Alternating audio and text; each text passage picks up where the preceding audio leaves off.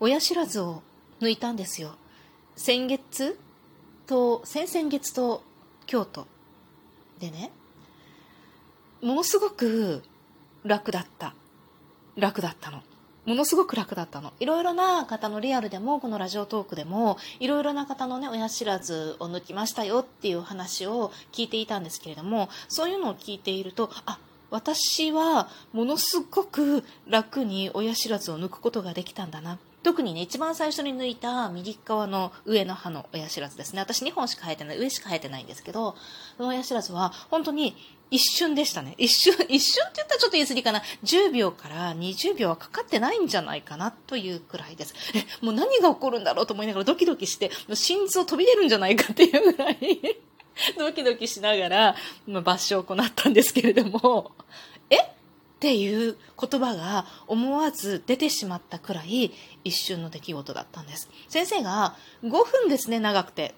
で、あの、麻酔込みでってえそんな簡単に抜けるんですか？っていうことで抜くことにしたんだけれども抜いたらさ本当にガリガリガリっていうような、こう、音が鳴ってたか、振動が来てたかなんかわかんないんだけど、自分の中の記憶はガリガリガリって感じなのよ。で、ガリガリガリって言ったかなって思ったら、はい、抜きました。え？みたいな。で、その後、まあ、ちょっとね、私の体質的な問題で出血が止まりにくかったりとかして、まあ、完全に元の状態に戻るというか、綺麗に次の治療に入りましょうってなるまで1ヶ月はかかったんだけれども、でも痛みもほとんどなく、ものすごく楽な抜歯だったなって思ってたんです。だから、左も同じだよって言われてたので、今日、右のね、右下の実はすっごい大変なね、虫歯になってしまった、その治療がまだ途中なんですよ。そっちをやるか、親知らずを抜くか、どっちでもいいよ。まあ、基本は先に抜くんだけど、って言われじゃあ抜きますみたいな。ものすごい、こう、めちゃめちゃ軽い気持ちで、もう前回と一緒なら全然いけると思って、同じですかって同じですと言われて、トータル5分もかかりませんみたいな感じで、いや、本当にかからなかったのよ。4分くらいだったかもね、麻酔の、こう待ってる時間を込みで。5分かかったかな？かからないかぐらいだったと思うのね。麻酔が効くのを待ってる時間も込みで。麻酔の方がむしろ長くて痛かったなっていう感じでね。で、麻酔をかけて、抜くのも先生がこう口の中に手を突っ込んでして、今抜いてるんですけど、あなあ、抜きました。え？みたいな。本当に一瞬だったわけ。だから、もう全然余裕だと思って帰ってきて、今日一日過ごしたんだけれども、痛い。めちゃくちゃ痛い。なんかね、歯の治療で麻酔、麻酔じゃないや、その後にね、痛み止めが必要だったのは初ですね。本当に痛い。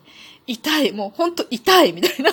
なんか左側がね、まあ人にはわからないみたいです。自分では腫れてるっていうぐらいで、なんか思いっきり顔面にパンチ食らったなっていう感じですね。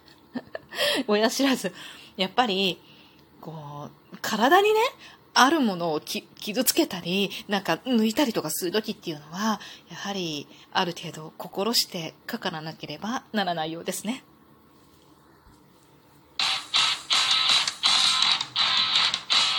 今日もなるようになるさ。こんにちは。アラフォー母ちゃんこと冬木玲です。この番組は私冬木玲が日々思うこと、本の朗読や感想など気ままに配信している雑多な番組です。今日はね、お返しトークをさせていただこうかなと思います。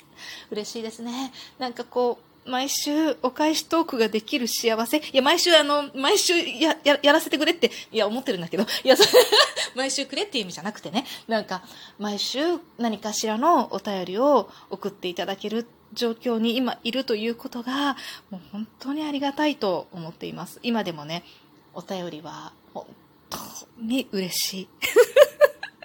そしてね、こう、かすかにかすかにじゃないな。思いっきり次のお便りをねだる。いいんです、いいんです、本当にね。聞いてくださるだけでありがとうございますっていう、本当に、もうね、嬉しいよ、本当このラジオトークやり始めて、なんかもうね、本当ね、こう再生数があるっていうのはね、なんて幸せなんだろうっていう。本当に、本当皆さんいつもありがとうございます。聞いてもらってることをね、前提にして話すことができるんですよ、今。で、これで再生ゼロだったら落ち込むと思うんだけど、でも、でも、なんか、誰かが聞いてくださるっていう、なんか、こう、勝手な期待をね いつも胸に話ができることのね、幸せを本当に噛み締めています。ありがとうございます。一つね、ザッキーさんから、春のピンク祭り。これ、年末にね、あのー、収録トーク版企画をやってくださって、なんか私いっぱいお返しトークとかね、なんかいろいろ配信で話したと思うんだけれども、今回のね、春の3月31日にも同じように24時間こう、収録がブブブって続いて上がるはずの 配信をね、今企画をされて募集されていますね。で、私も、この時にすぐにやろうと思ったらね、なんか誰かに呼ばれて、これいただいたお便りも一週間ぐらい経つかなと思うんですけれども、なんか春のピンク祭りもね、よかったら参加してくださいってくださったんですよ。で、あの内容、これちょっとあの、今回、えっ、ー、と、お読みしないんですけれども、でも、春のピンク祭り、なんだか私もね、最初なんだかちょっとよくわからなかったんですけど、同じですね、収録トークをこう、ありえるだけ？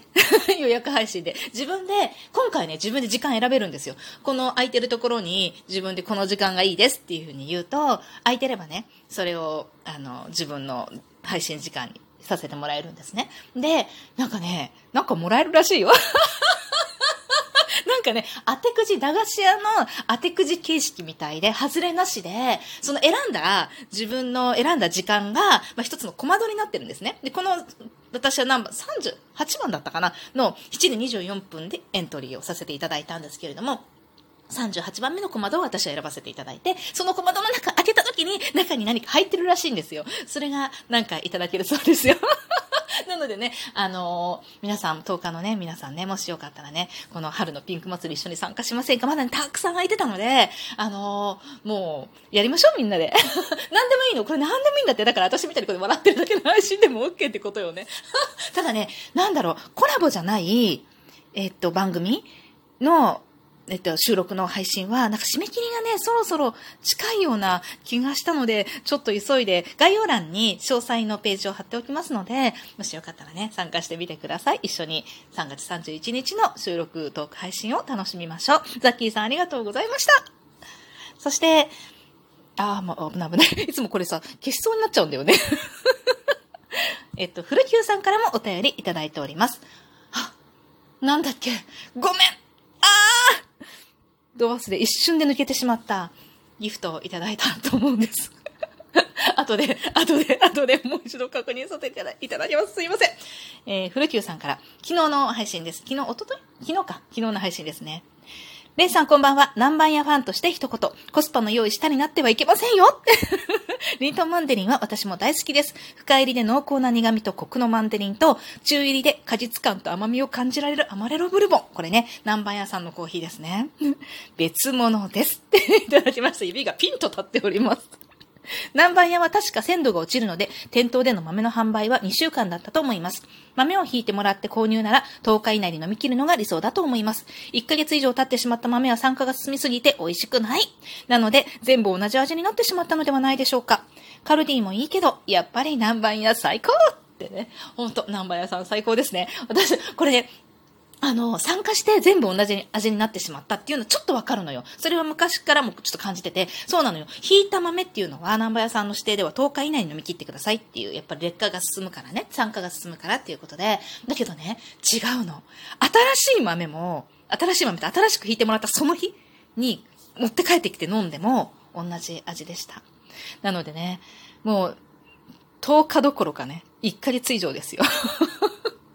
過ぎてる豆も同じ味なんですよね。ほんとコスパのいい下になってはいけない。もう人生の楽しみだから。だから、なんとかね。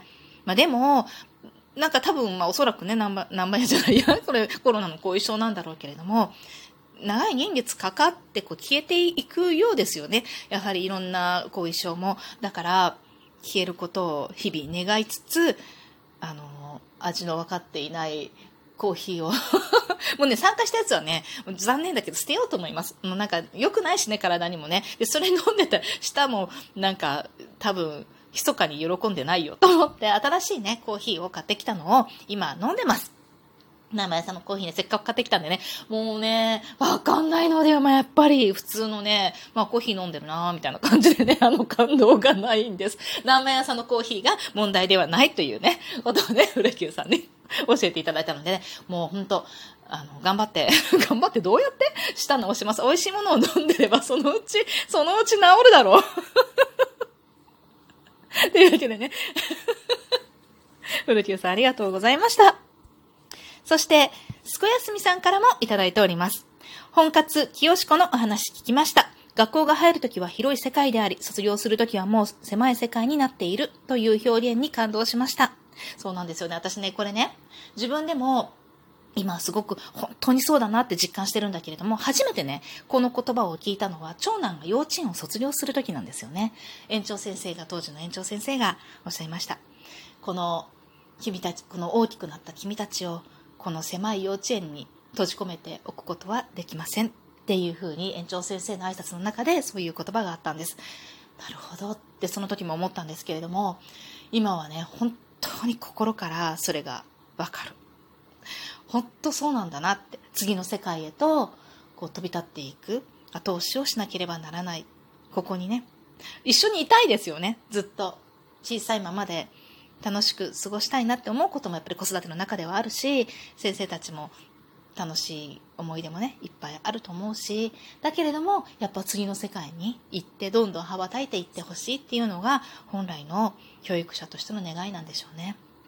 本当に、あの、そういうふうに思って、教育に当たってくださっている、うん、先生はすごく素敵だなと思いますよね。そして、えー、続きですね。子育てにも通ずる話ですね。そうですよね。子供が家から広い世界に旅立つ日のことを思うと今から泣きそうです。でも、つなぎ止めず背中を押して、もし、もし助けを求めてきたらその手を取る。そんな手を持っていたいと思います。素敵な配信ありがとうございましたと、ほろりしました。一緒にいただきました。やすみさんありがとうございます。そうなんですよね。子育ても、助けてきたね、こう、出されてきた手を握るだけでいいと思うんです。またね。